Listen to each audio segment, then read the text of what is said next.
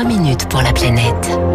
Il est 6h54. Bonjour Baptiste Gabory. Bonjour Dimitri, bonjour à tous. Direction l'Australie ce matin après les gigantesques incendies en début d'année dernière. Euh, l'île vient d'être touchée par des inondations records.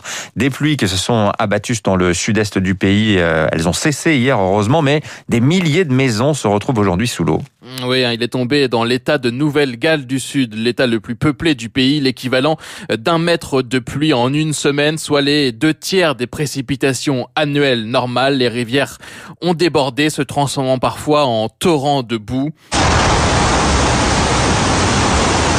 Les routes ont été coupées, certaines maisons emportées par les eaux. Au moins 18 000 personnes ont dû être évacuées euh, sur la côte orientale, mais aussi dans certains quartiers de Sydney. Un phénomène hein, d'une rare violence. Bilan provisoire de morts. Les opérations de nettoyage, elles, commencent aujourd'hui.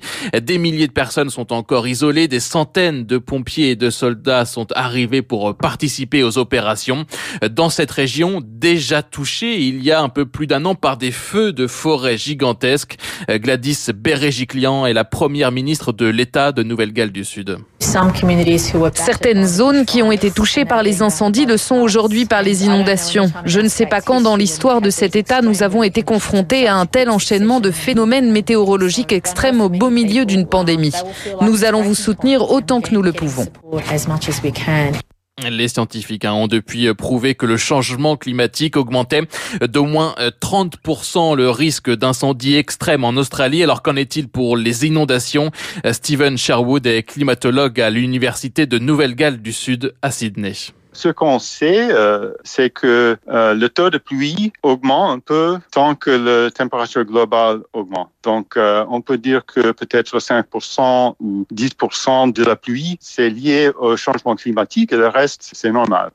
1 degré de plus dans l'atmosphère, c'est en moyenne 7% de plus pour les pluies extrêmes. Des incendies donc il y a un an, des inondations aujourd'hui. L'Australie est déjà et sera dans les prochaines décennies particulièrement exposée à plusieurs phénomènes extrêmes liés donc au changement climatique. Robert Votard, climatologue, directeur de l'Institut Pierre-Simon Laplace à Paris. Les risques de feu et les, feux euh, tels qu'on a pu les voir devraient encore augmenter de façon très significative dans les décennies qui On a d'autres phénomènes aussi, les inondations précisément, pour lesquels on, on soupçonne que l'Australie va être soumise à une augmentation euh, impressionnante et surtout ce qu'on appelle la chaleur humide, particulièrement en Australie du Nord qui est tropicale, où on pourrait voir un nombre de jours très impressionnant de chaleur euh, insupportable pour le travail à l'extérieur notamment.